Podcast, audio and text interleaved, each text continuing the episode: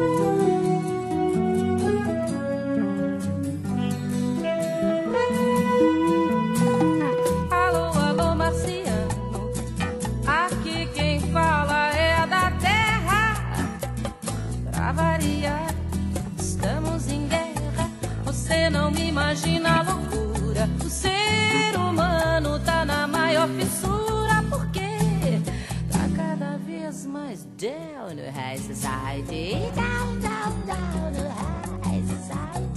Uma boa noite a todos, os meus queridos ouvintes do podcast Pano para Mangá.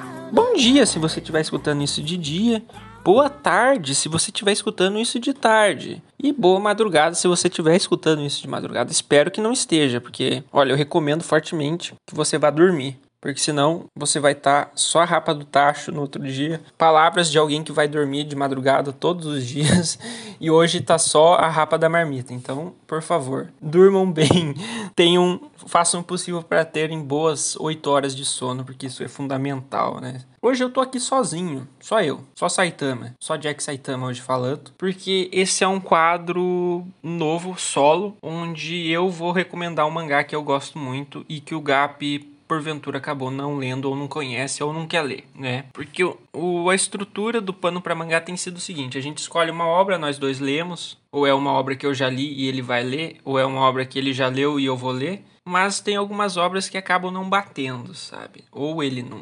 Ou, ou é uma obra que eu já venho acompanhando há muito tempo e não vai dar tempo de ele ler tudo, né? Porque o Gap ele tem uma vida muito mais corrida que a minha, então não é sempre que ele pode estar tá ele não tem muito tempo disponível para estar tá lendo obras tão longas, né? Então, e eu quero falar muito sobre essas obras, então sobra a alternativa de eu fazer um programa solo, né? É eu falando, olhando para a tela do computador e lendo os, os tópicos que eu escrevi.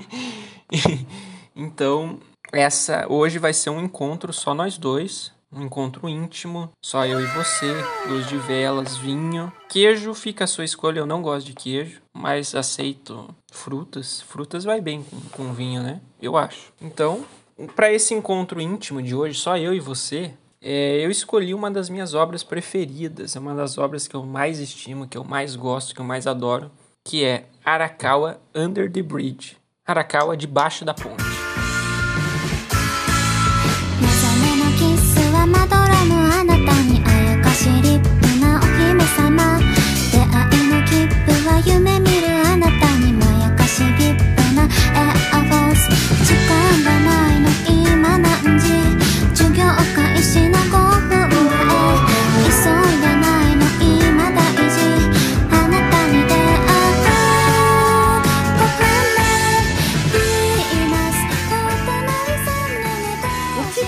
Arakawa Under the Bridge. O que, que é essa? que, que é esse mangá? É um mangá que foi escrito pela Hikaru Nakamura, que é também a autora de Saint Young Man, que é aquele aquele mangá já bem conhecido, é, que tem anime também de não sei lá quantos episódios, que conta a história de Jesus e Buda dividindo um apartamento. É uma, um rolê assim. Eu não vi essa obra, mas é, quando saiu fez um burburinho, o pessoal curte bastante. E eu sei que o humor é mais ou menos parecido também com o de, de Arakawa. Então, se você conhece Saint Young Man, já viu, já leu, é, você já sabe mais ou menos o que esperar de Arakawa. É, Arakawa foi, foi publicado na revista Young Gangan, da Square Enix, em 15 volumes. Eu não lembro agora quanto tempo de publicação foi, mas acho que foi coisa de, de 10 anos, talvez, por aí. E ele é da... Né, Young Gangan é uma, uma revista seinen, né?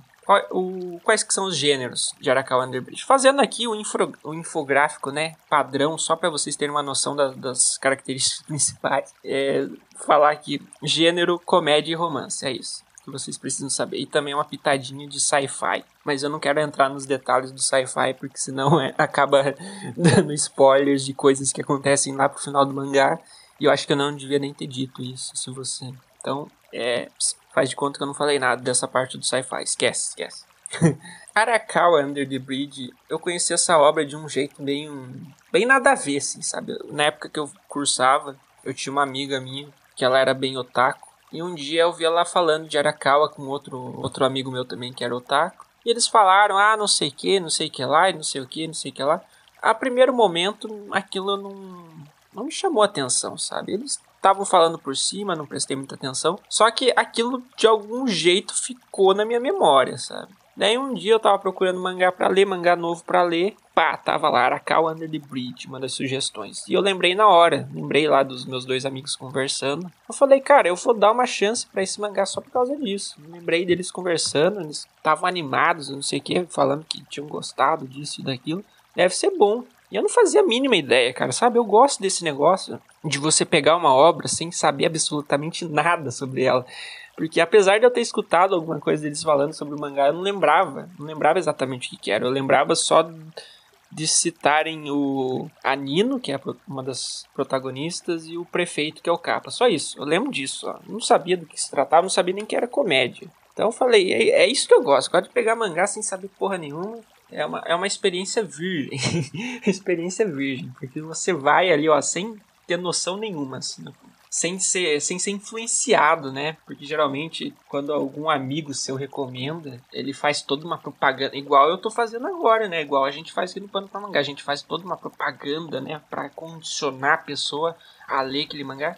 Então você já chega você já pega a obra já com aquele preconceito, né? Mas é, é, mais interessante ainda quando você descobre ela sem ter noção nenhuma, porque daí é uma experiência totalmente, sabe, totalmente nova. Não tem a mínima ideia do que esperar daquilo. E foi mais ou menos isso com a Arakawa Under the Bridge, porque era numa época ainda que eu tava começando a engatear nesse mundo de, de anime e mangá, então eu tinha pouquíssima base, sabe? Pouquíssima base, é, pouquíssimas referências, então foi uma porta de entrada, entre aspas, bem, bem interessante. Então, o que, que é Arakawa Under the Bridge? Vamos, né? Vamos direto, vamos para o mangá agora, né? Porque eu acho que eu já estou enrolando demais aqui. O que, que se trata Arakawa Under the Bridge? o meu inglês é, é meio ruim, eu sinto que estou falando errado, então vou falar Arakawa debaixo da ponte, que é melhor.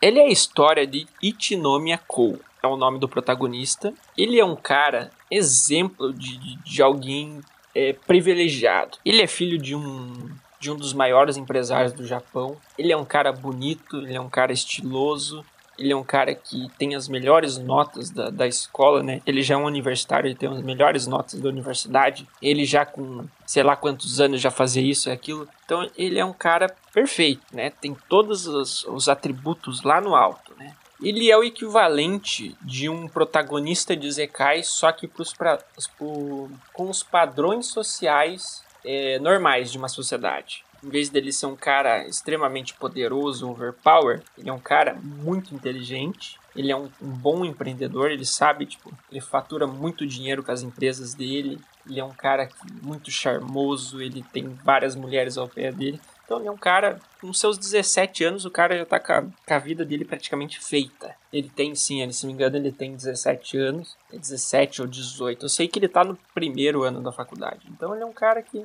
que nasceu com a bunda virada pra lua e já tá com a vida feita. E um dia ele tá andando numa ponte, justamente a ponte do rio Arakawa, que existe mesmo, existe essa ponte, essa ponte que é retratada no mangá e o rio Arakawa eles existem. Ele tá passando por essa ponte e daí tem uns moleques, molecadinha brincando assim, resolve tirar uma, um sarro dele. Pegam a calça dele, puxam a calça dele e jogam a calça dele da ponte. E daí nisso acontece uma, uma, uma, confusão e ele vai. Eu não lembro direito se ele pula da ponte ou, ou para pegar a calça dele. Eu sei que ele, ele, ele acaba entrando numa situação de risco de vida e ele é salvo pela Nino, que é uma garota que aparentemente estava ali, estava ali de boa, e acabou salvando a vida dele. E só que tem um pequeno problema. A família Itinomia tem tipo um mote, é, um lema que eles não podem dever nada para ninguém. É uma família bastante egoísta, arrogante, sabe? Então por isso eles levam muito a sério essa coisa, essa, esse individualismo de você buscar sempre ser o melhor, sempre dar o melhor de si, não depender de ninguém. Se você quer, você vai lá e faz. Você faz por conta, você conquista. Então, como a Nino acabou salvando a vida dele, ele ficou devendo para ela. E ele tem, tipo, uma doença que quando ele fica devendo alguma coisa para alguém, ele começa a ter um ataque de asma. A menos que ele pague, né? A menos que ele ficou devendo alguma coisa para alguém, ele começa a ter um ataque de, de asma, mas ele vai, ele paga essa dívida, ele volta ao normal. Essa é a maldição da família Tinomia. Então, só que ele acaba descobrindo que a Nino, ela, essa, essa garota que salvou a vida dela, ela morava debaixo daquela ponte, da ponte do Hirakawa. E ele fala, ele começa a passar mal, né, por causa da asma. Ele fala, por favor, o que que eu tenho, o que que eu preciso fazer é para pagar minha dívida com você, né? Você salvou minha vida, então eu preciso pagar essa dívida. Você quer dinheiro? Você quer, quer uma casa? Você mora aqui debaixo da ponte, né? Poxa, você é pobre, eu te dou uma casa.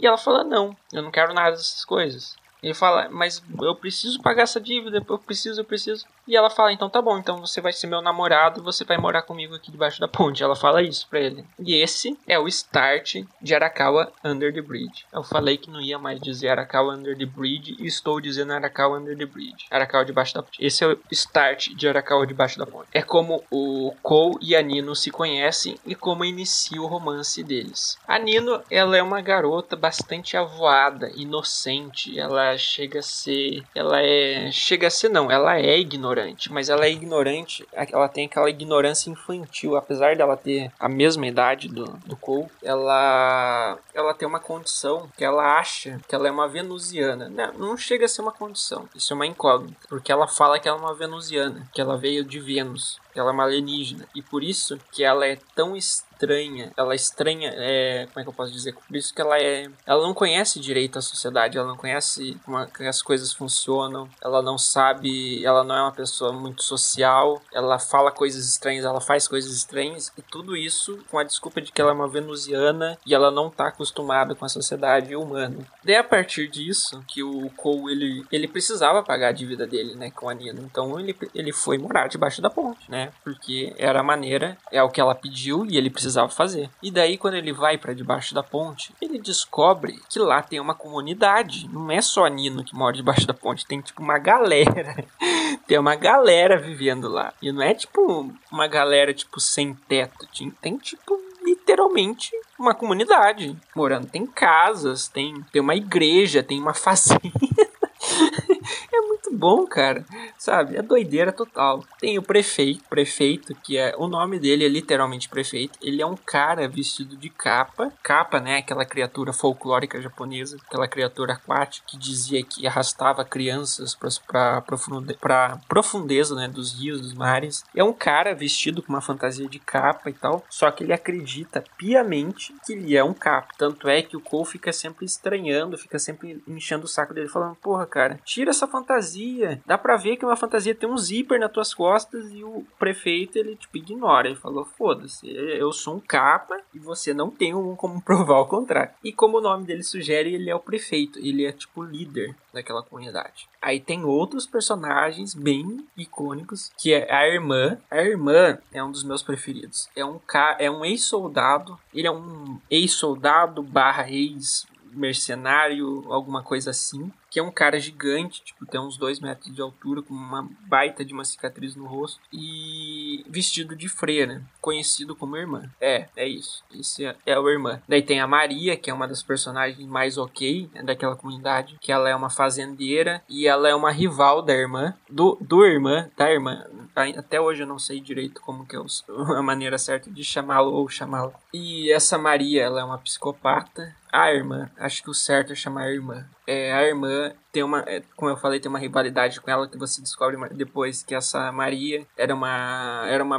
era uma militar, uma mercenária também, alguma coisa assim. Daí tem a Estela. A Estela é uma criança de, de uns 8, 10 anos que a irmã cuida na igreja, né? Como eu falei, tem uma igreja debaixo dessa ponte e a irmã cuida dessa igreja e a Maria é uma é a Maria não, a Estela é uma das crianças que ela que a irmã cuida. Só que ela não é uma criança comum. Quando ela fica com raiva, ela, ela fica tipo gigante e vira tipo um personagem de Jojo, musculo, musculosa, com feições sérias e ela desce o cacete em todo mundo que tá, em, tá ao redor. Aí tem o Estrela. Estrela é um cara que é apaixonado pela Nino. Ele é um cara que ele usa um ele usa uma máscara, um chapéu de estrela, né? Como o nome sugere, ele é músico. Daí tem o último samurai, que ele é um samurai barbeiro. Ele corta cabelo usando a katana e corta muito bem.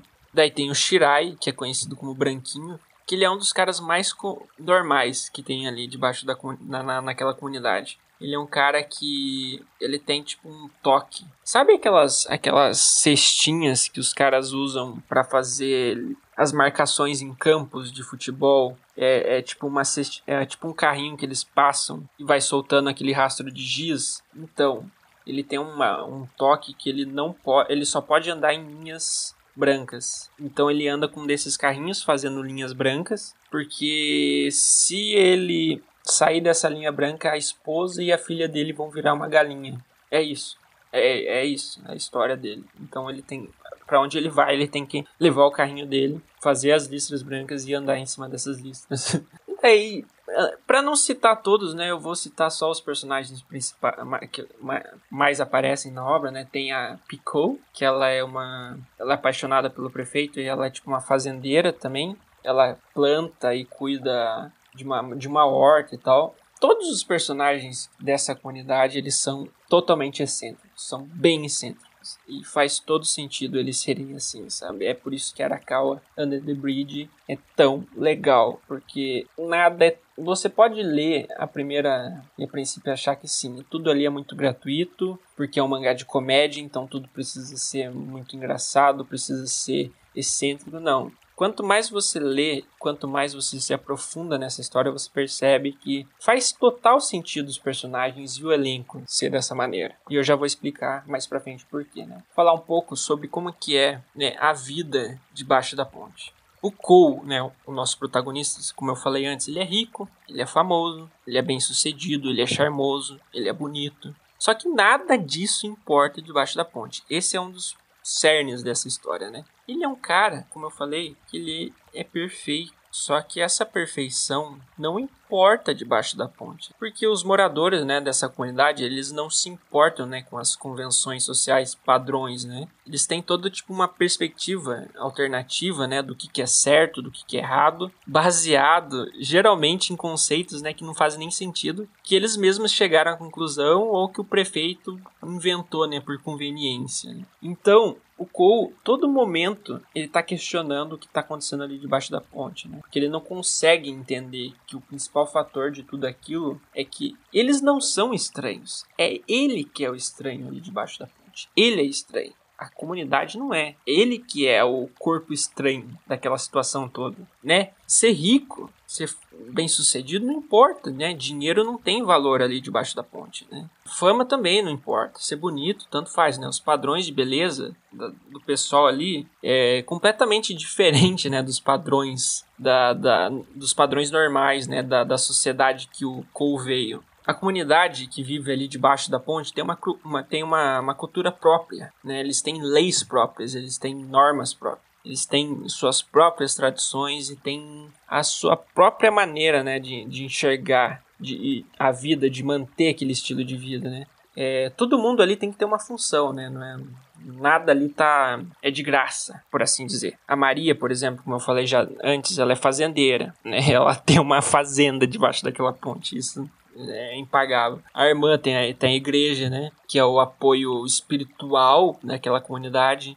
Inclusive, isso é, é bem engraçado, porque sempre que a irmã vai fazer alguma citação da Bíblia, ela acaba tipo, misturando coisas de guerra, como por exemplo, vai fazer uma citação de Jesus falando: "Ah, Jesus disse para você, se você levar um tapa na sua face, na sua face você pega e dá um tiro". E todo mundo fica: "Nossa, é verdade, Jesus disse isso mesmo". Umas coisas muito malucas, sabe? Voltando um pouco, a Nino, ela pesca o Estrela, ele é músico, então todo mundo ali tem que ter uma função, sabe? Todo mundo ali tem que estar tá fazendo alguma coisa. Não importa se isso é. Se a função da pessoa aparentemente é inútil, mas ela tem que estar tá fazendo alguma coisa ali. Ela pode estar tá ali só por estar, sabe? É assim que funciona. E tudo isso funciona muito bem. É uma comunidade vive em harmonia e que vigora né, o respeito mútuo. Todo mundo ali se gosta, todo mundo ali se respeita, né? É uma sociedade perfeita. É uma sociedade perfeita, pois é totalmente desligada dos princípios capitalistas. Tudo ali é baseado na partilha e na igualdade entre todos, né? Ninguém depende de dinheiro, de bens materiais e apesar, né, de apesar de ter o prefeito como uma figura de liderança, ele está ali mais como um elo, né, para unir todo mundo e menos para ser aquela autoridade que impõe, que impõe regras e limites, né? A relação do Cole com os membros da comunidade vai melhorando, sabe? Ao passo que ele vai se desprendendo do senso comum e se adaptando àquele estilo de vida. E quanto mais ele conhece, né, intimamente aquele pessoal, entende o lado deles, mais livre ele vai se sentindo para ser quem ele realmente é. Pois esse, é aí que tá, né? Esse é o grande ponto dessa obra, que é a liberdade do indivíduo. Todos ali, eles são livres, né, dessa normatização social. Todo mundo ali é livre para se expressar e para demonstrar, né, do fundo da alma o que eles são. Como, por exemplo, né, o Branquinho, como contei a história dele, ou é, e a Estrela, né, que ele era um ele era um popstar, ele era um músico famoso e ele largou tudo para ter uma vida comum e simples ali debaixo da ponte e tal. É por isso que toda aquela excentricidade dos personagens é relevada ali pois nada daquilo é visto como bizarro esquisito, né? Muito pelo contrário, tudo é aceito como normal, como comum, como natural, né? É tipo um castelo Ratimbum, sabe? É como um castelo Ratimbum. Apesar de toda aquela maluquice daquele micro-universo, né? Tudo ecoa e funciona de maneira orgânica, né? Tudo se encaixa, tudo tem um porquê. E esse porquê acaba fazendo total sentido naquele contexto, né? Por mais distoante que isso possa parecer do normal, até porque não dá para levar o normal em consideração nessa obra. Arakawa acaba não sendo exatamente sobre a evolução do Kou, mas é também sobre como ser excêntrico, esquisito, não é estranho. Se é isso que te faz ser você mesmo, sabe? Se é isso que te permite buscar a verdadeira liberdade, né?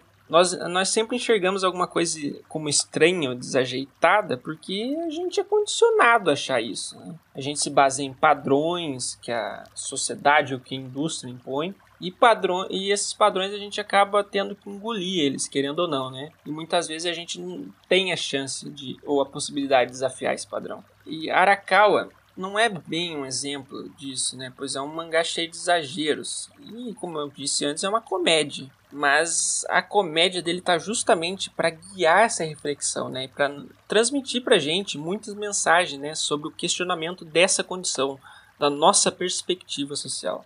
E depois de falar tudo isso, eu ainda tenho que comentar sobre a parte do romance, né? Por incrível que pareça, Arakawa a, também é um mangá de romance, né? O, a gente tem ali o relacionamento do Kou e da Nino, que com o passar dos capítulos vai amadurecendo, é, vai florescendo, eles têm uma relação bastante inocente, bastante pura. É aquela coisa tradicional já de, de mangá que a gente já está acostumado, onde ah, tem vergonha de pegar na mão, ah, tem vergonha de dar um beijinho, aquela coisa normal, mas é uma coisa pura, sabe? É uma coisa bonita de acompanhar. É, e tem também, né, no meio de tudo isso, tem a rivalidade do Cole com Estrela, porque o Estrela gosta muito da Nino e ele faz tudo por ela. E a Nino, ela é uma personagem bem estranha, sabe? Porque ela é, uma, é uma, ela é uma incógnita, sabe? Então, a todo momento fica essa coisa de será que ela vai ficar cool mesmo? Ou será que ela vai acabar dando uma chance pro Estrela? Então, tem tudo isso na obra. O elenco de Arakawa é extremamente carismático. Os personagens são únicos. Todos eles têm uma identidade. Por mais que eles apareçam pouco, quando eles aparecem, eles deixam uma boa impressão.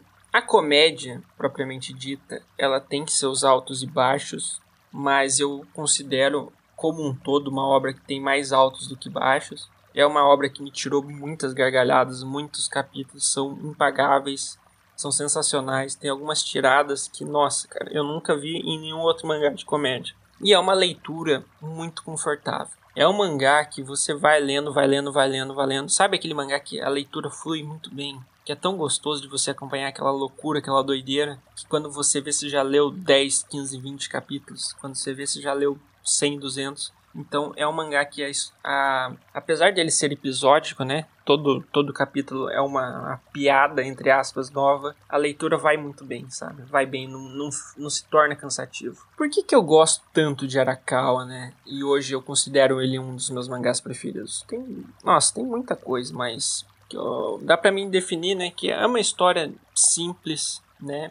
Não é uma história pretensiosa, tem carisma, tem charme, tem um bom questionamento por trás de toda aquela nonsense, por trás de toda aquela maluquice que tá acontecendo ali, sabe? Tem um questionamento legal sobre a nossa condição, sobre buscar a felicidade, sobre ser você mesmo. É uma leitura que acaba não sendo só aquela leitura pela, pela comédia, pela piadinha ali, é algo que dá para você tirar realmente algo a mais.